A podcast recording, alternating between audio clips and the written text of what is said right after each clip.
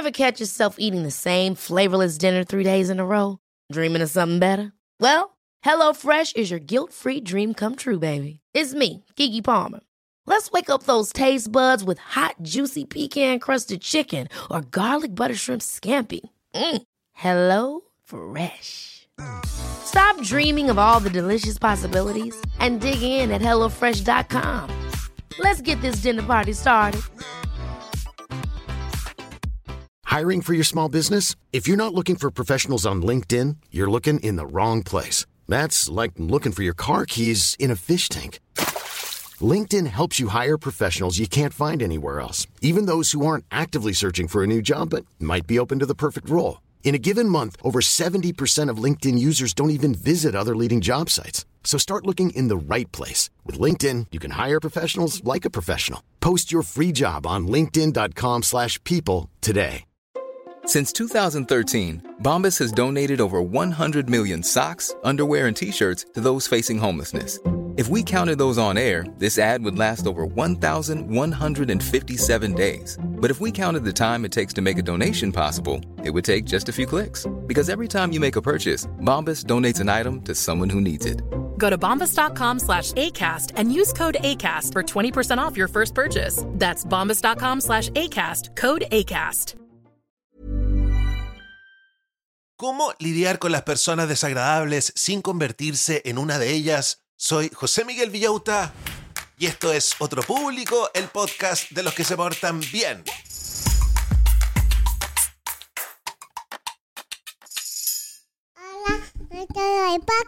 ¿Cómo están brochachos? ¿Cómo están brochets? ¿Cómo está la familia Manson McKinsey? Yo feliz porque es miércoles de desarrollo profesional, es miércoles de emprendimiento, es miércoles de negocio, etcétera, etcétera, etcétera. Y en la junta con los patrones que me ayudan a financiar el podcast, una patrona me dijo, José Miguel, necesito saber cómo lidiar con gente desagradable. La verdad es que usó un garabato que no voy a decir porque este es un podcast familiar. Yo me preocupo mucho de que este capítulo no tenga garabatos, no tenga chistes de doble sentido. Pero ella me dijo, José Miguel, necesito saber cómo tratar con los... Y usó un garabato que empieza con H. y me van a creer que encontré un libro que tiene el garabato en el título. Voy a decirlo una sola vez y en inglés para que traten de encontrar el libro. El libro está en inglés, no está traducido al español, pero yo aquí te traigo las ideas principales. El libro se llama The Asshole Survival Guide. Lo podríamos traducir en limpio como La Guía de Supervivencia para lidiar con idiotas. Está escrito por un bacán, cáchense el profesorcito que escribió este libro. Se llama Robert E. Statton. Es profesor de la Universidad de Stanford. Hace clases de ciencia de la gestión. Ha escrito en el Harvard Business Review, en el Financial Times y en McKinsey Quarterly, es decir, es de la familia McKinsey. ¿Será Manson McKinsey? Así que prepárense porque lo que les traigo el día de hoy es extremadamente taquilla. Además, ha escrito otros libros sobre cómo lidiar con un jefe difícil que obviamente vamos a revisar aquí en el programa. ¿Qué cosas vamos a aprender el día de hoy? ¿Cómo podemos transformar mentalmente las acciones negativas de los demás para proteger nuestro bienestar? ¿Cuál es la estrategia efectiva para enfrentar a una persona desagradable? ¿Y qué pasos podemos tomar para asegurarnos de no normalizar este comportamiento entre muchas otras cosas más. Pero antes agradezcámosle a los 122 patrones que tenemos ahora. Tenemos 122 patrones que me dan 3 dólares todos los meses de manera automática para poder financiar el podcast. Quiero decirles que tenemos a nuestro primer patrón Sugar Daddy. Un patrón que me da 25 dólares al mes. Vamos a tener un Zoom todas las semanas. Vamos a almorzar juntos. Y también tenemos una patrona Sugar Mami Plus que es una patrona que compró avisos publicitarios aquí en el podcast, así que pronto vamos a tener avisos publicitarios de los patrones para que ustedes esta Navidad gasten el dinero entre la gente de la familia Manson McKinsey a ver si podemos transformar esto en una estafa piramidal. Muchas gracias porque de esta manera yo puedo cumplir el sueño pronto de pagarme un sueldo. dicho eso, dicho eso, comencemos inmediatamente con el libro.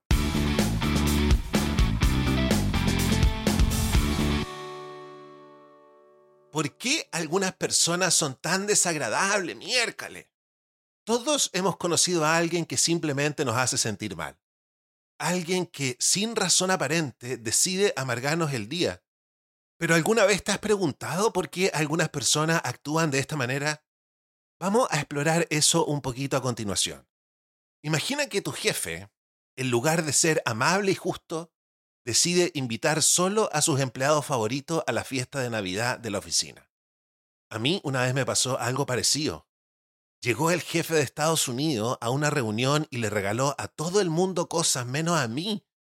Y éramos como cinco. Me sentí pésimo, además que el regalo que había traído era espectacular, era como unas cartucheras para el iPad que además tenían teclado. Y yo me sentí pésimo, ¿cachai? Entonces imagínate este jefe que es amable e invita a salir a todos los empleados menos a ti. O piensa en esa persona que no te deja hablar porque siempre te interrumpe.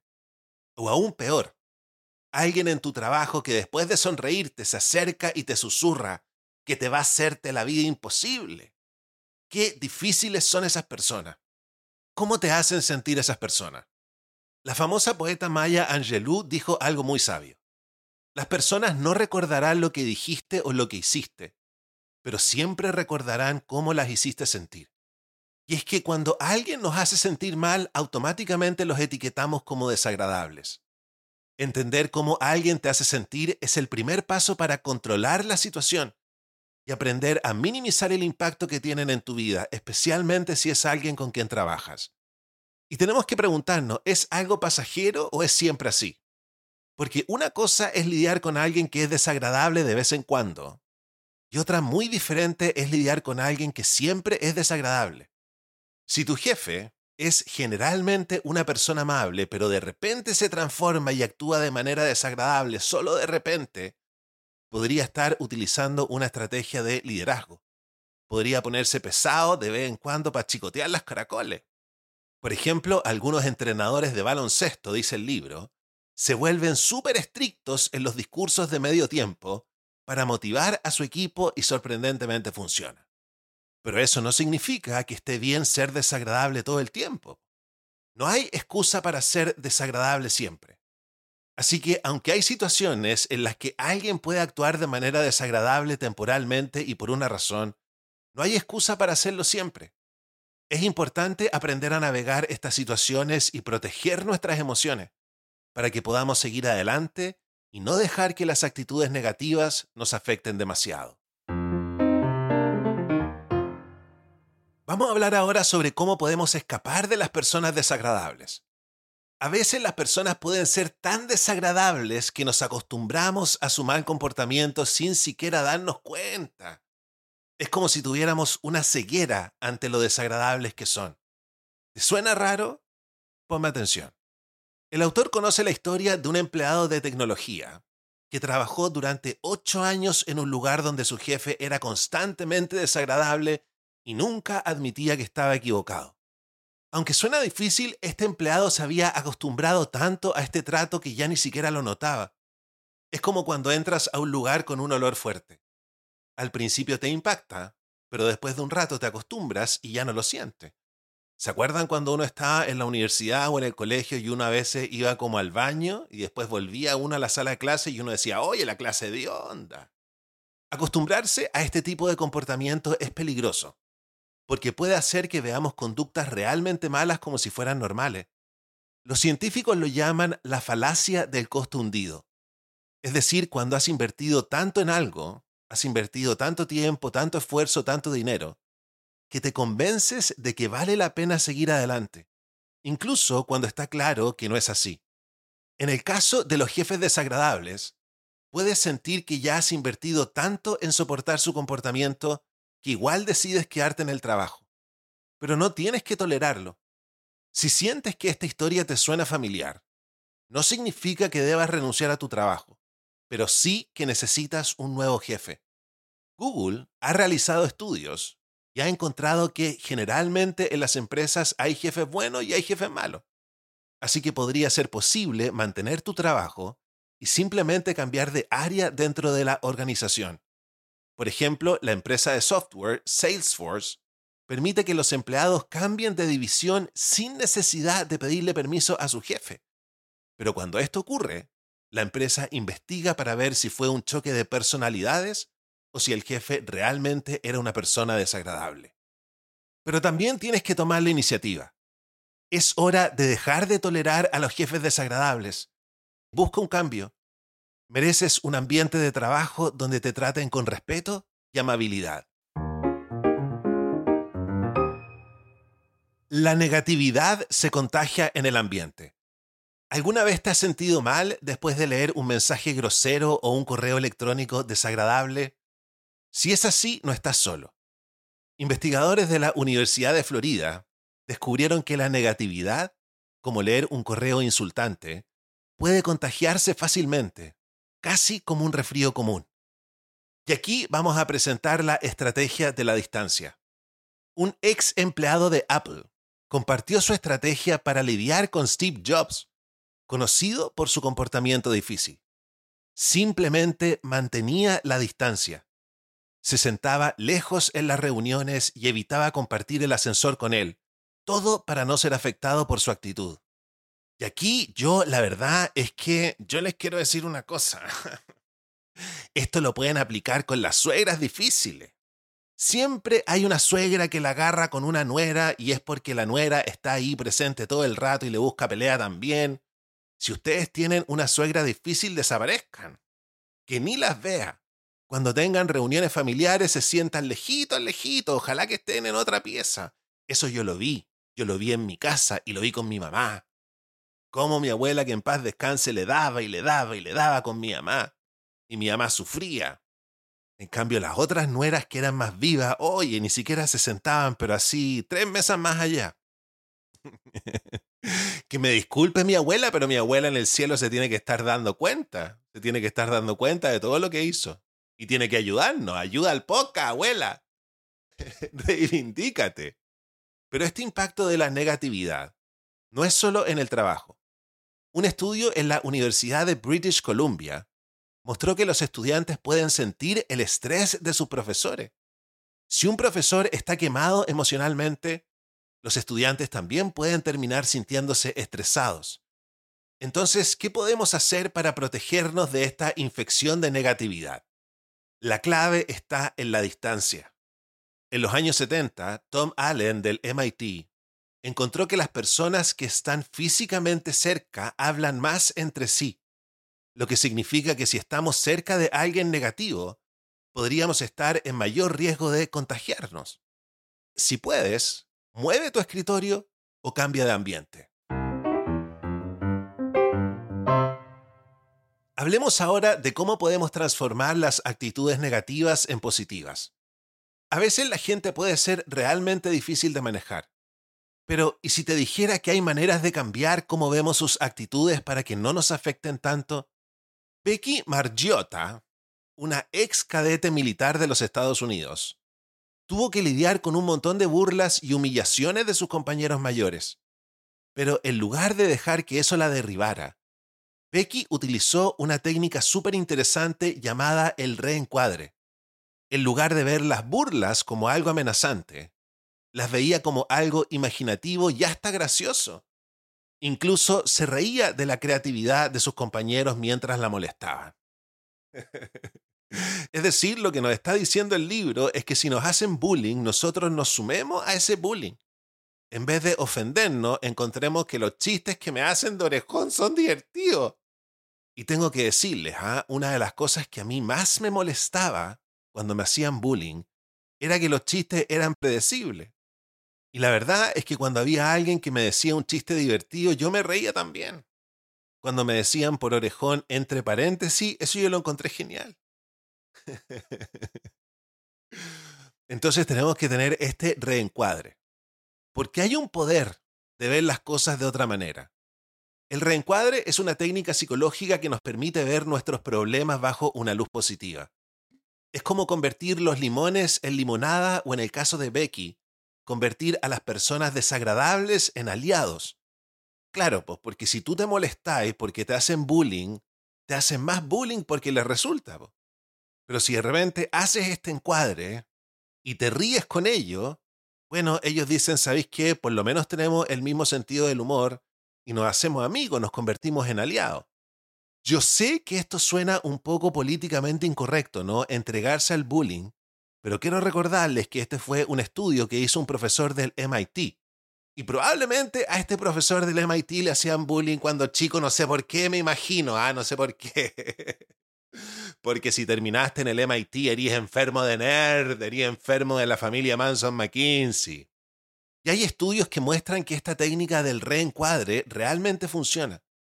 Dice el libro que se hizo uno con estudiantes afroamericanos y mostró que si veían un examen de matemática como un desafío interesante, en lugar de una medida de inteligencia, lo hacían mucho mejor.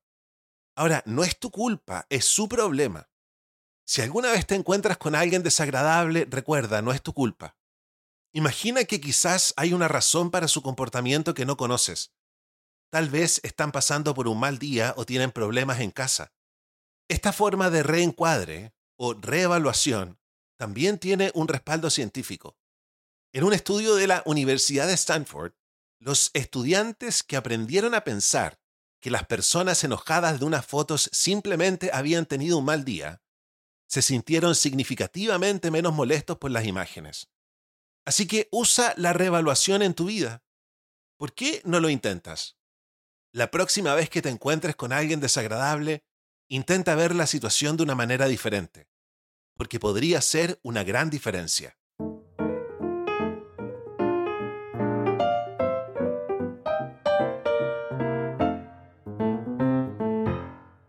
Entonces tenemos que lidiar con una persona que simplemente no es agradable en tu día a día.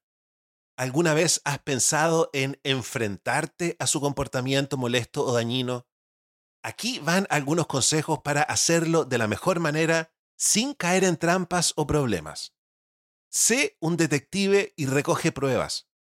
Antes de enfrentarte a alguien desagradable, asegúrate de tener pruebas sólidas de su comportamiento. Por ejemplo, Gretchen Carlson, la presentadora de Fox News, acusó al jefe del canal, Roger Alias, de despedirla porque ella rechazó sus avances sexuales. De hecho, se hizo una serie de televisión en Amazon, se hizo una película, pero ella no lo denunció sin más. Gretchen tenía grabaciones con más de 18 meses de reuniones con él, llenas de comentarios inapropiados. Gracias a estas pruebas, Ailes fue despedido y Carlson recibió una compensación de 20 millones de dólares. Así que grábalo todo. Si hay alguien desagradable, anótalo todo, saca foto. Pon la cámara. Entra a todas las reuniones con el teléfono grabando, ponlo en la cartera. Ahora, ¿cómo confrontamos a una persona desagradable? Si no estás buscando presentar una queja formal o iniciar una demanda, pero simplemente quieres que la persona desagradable deje de serlo, hay dos maneras de hacerlo. La primera opción es la confrontación calma y racional. Esta implica hablar con la persona desagradable de manera civilizada y expresar tus preocupaciones de forma tranquila. Esto funciona mejor con personas que no se dan cuenta del efecto negativo de su comportamiento o con aquellas personas que se sentirían horrorizadas al pensar que los demás hablan mal de ellas a sus espaldas. Y la opción 2 es la confrontación agresiva. Esto es como luchar fuego con fuego dándole a la persona desagradable una probada de su propia medicina. Un estudio del 2015 mostró que las personas con personalidades egoístas y maquiavélicas suelen retroceder cuando se enfrentan a alguien igualmente egoísta e incooperativo. Así que a veces, para vencer a una persona desagradable, necesitas actuar un poco como una tú mismo. Y a mí también me pasó, en la tele había una persona famosa que yo no voy a nombrar en este momento, que trataba pésimo a todo el mundo.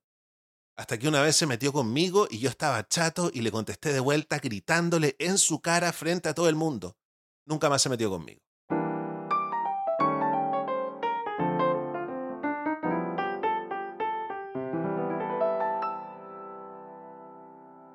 Y vamos a terminar la revisión de las ideas principales del libro de El día de hoy hablando de el poder, la riqueza y la amabilidad, una mezcla complicada.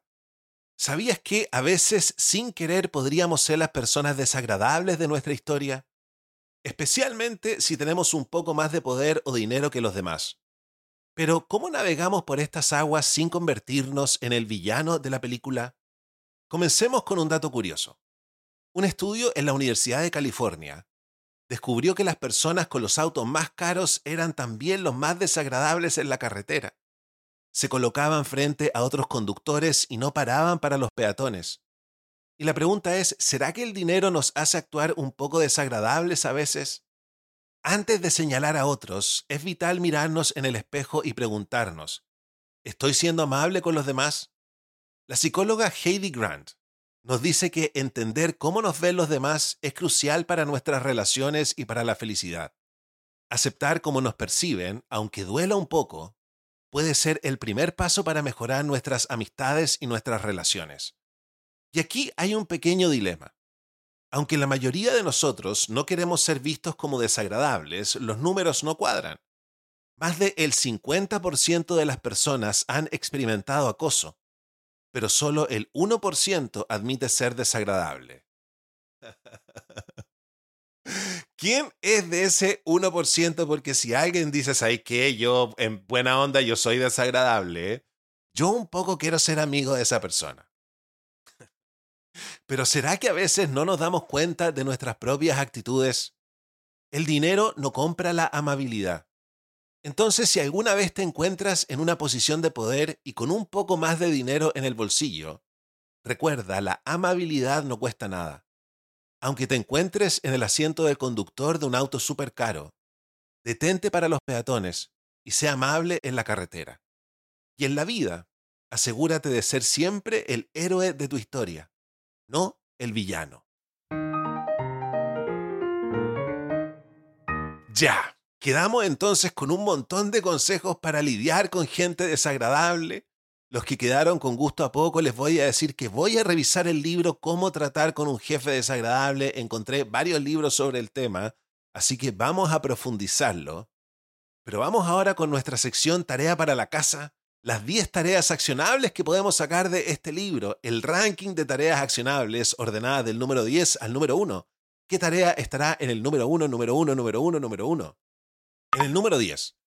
Observa a los conductores ricos en la carretera y nota sus comportamientos. En el número 9. Practica el reencuadre para ayudarte a ver las cosas de manera diferente. En el número 8. Si te sientes acosado o maltratado, documenta y guarda pruebas de esos comportamientos. Y aquí ustedes van a decir, ¿sabéis qué? Igual yo tengo un problema moral con andar grabando a la gente, pero de seguro tú trabajas en un lugar donde hay cámaras todo el rato. Po.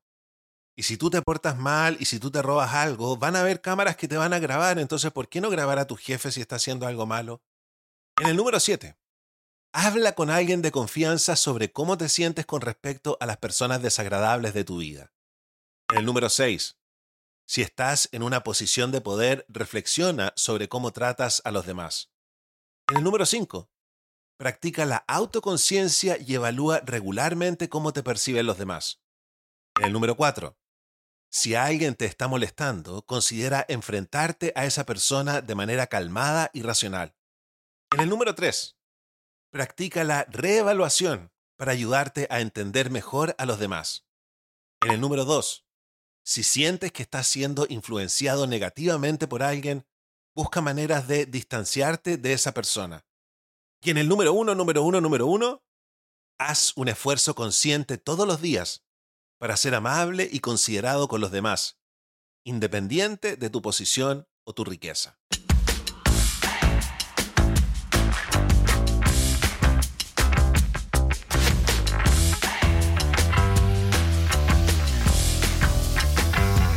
Y vamos ahora con nuestra sección Deporte y Cerebro, donde estamos revisando cómo el cerebro nos ayuda a superar ciertas condiciones mentales. Hemos hablado de la depresión, hemos hablado de la ansiedad y por estos días estamos hablando sobre cómo el deporte nos ayuda a mantener el déficit atencional a raya. Vamos a hablar hoy día de el cerebelo. ¿Sabías que el cerebelo, esa pequeñita parte de tu cerebro, es como un motorcito que no solo nos ayuda a movernos, sino que también está conectado con cómo prestamos atención. Aunque es solo el 10% del volumen de nuestro cerebro, está repleto de actividad y contiene la mitad de nuestras neuronas. Pero no solo se encarga de ayudarnos a aprender movimientos, como un golpe de karate o chasquear los dedos, sino que también regula sistemas cerebrales para que funcionen suavemente, gestionando la información para que fluya sin problemas. Cuando hablamos de atención, no es simplemente si las señales capturan nuestra atención, sino cómo viaja esa información en nuestro cerebro. Y aquí es donde el cerebelo se vincula con el movimiento y por ende con el ejercicio. En las personas con déficit atencional, algunas partes del cerebelo son más pequeñas y no funcionan correctamente, lo que podría causar una atención fragmentada. El cerebelo envía información a la corteza prefrontal y motora, que son centros de pensamiento y movimiento.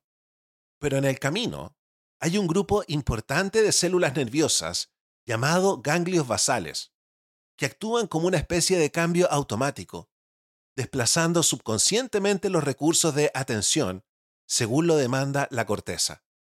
La dopamina actúa como un fluido de transmisión.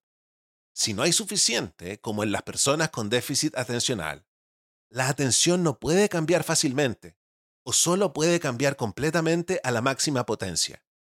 Y aquí es cuando hablamos, ¿no? De esta dicotomía que la gente con déficit atencional o está distraída o está súper enfocada y no puede salir de ahí. Lo que es fascinante es la fuerte relación entre el movimiento y la atención. Comparten vías superpuestas, lo que probablemente explique por qué actividades como las artes marciales funcionan tan bien para los niños con déficit atencional. Deben prestar atención mientras aprenden nuevos movimientos, lo que involucra y entrena ambos sistemas. Un tratamiento polémico para la dislexia, que se presenta en aproximadamente el 30% de los pacientes con déficit atencional, se basa completamente en movimientos físicos para entrenar el cerebelo. La teoría es que una interrupción en la capacidad del cerebro para coordinar el movimiento podría ser responsable de los problemas de seguimiento ocular, y por lo tanto de las dificultades para aprender a leer y escribir. Algunos estudios han mostrado mejoras significativas en la fluidez de lectura y escritura, movimiento ocular, habilidades cognitivas y medidas físicas como la destreza y el equilibrio en estudiantes que siguieron un régimen de entrenamiento motor. Los estudios farmacológicos han demostrado que los medicamentos para el déficit atencional ayudan a normalizar la actividad del cerebelo, por lo que está claro que esta área es importante tanto para la atención como para el movimiento. Y tal vez, entrenando los centros de movimiento de nuestro cerebro para mejorar sus funciones superiores, podamos llegar a un día en que no dependamos tanto de los medicamentos.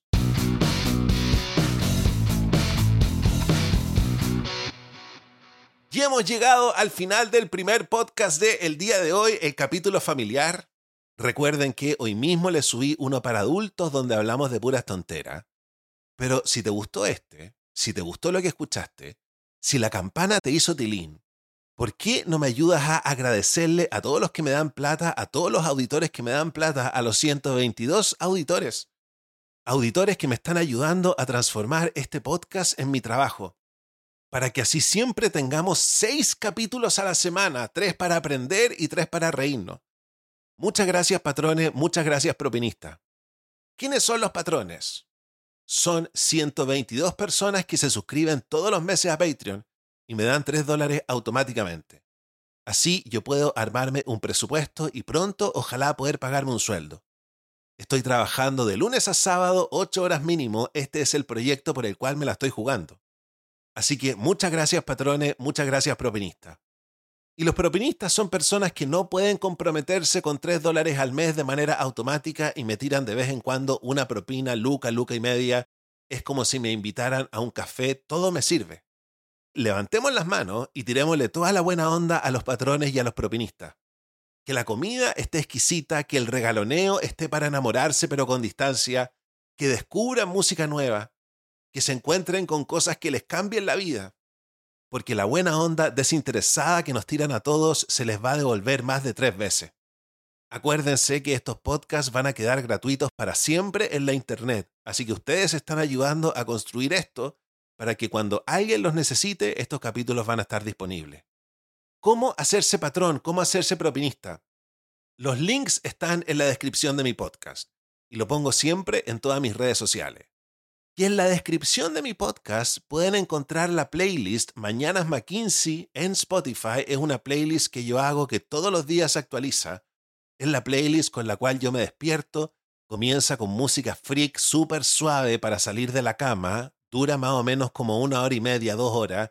Y termina súper arriba, idealmente para irse a la pega con la energía espectacular o ponerse a entrenar. Y recuerden que con los patrones por estos días tenemos Zooms, tenemos paseos en persona, nos quedan dos semanas para nuestro paseo en persona. Vamos a juntarnos en un lugar secreto. Lo pasamos chancho. Y tenemos un Discord, que es una gran comunidad para formar parte. Yo lo primero que hago cuando me levanto es ir a saludar a Discord, damos gracias, contamos qué estamos haciendo, nos apoyamos. Si eres patrón y no sabes cómo conectarte a Discord, comunícate conmigo. Yo me despido y los dejo invitados a escuchar el podcast para adultos para que nos riamos un rato. Así que cuídense y los quiero mucho. Chao, chao.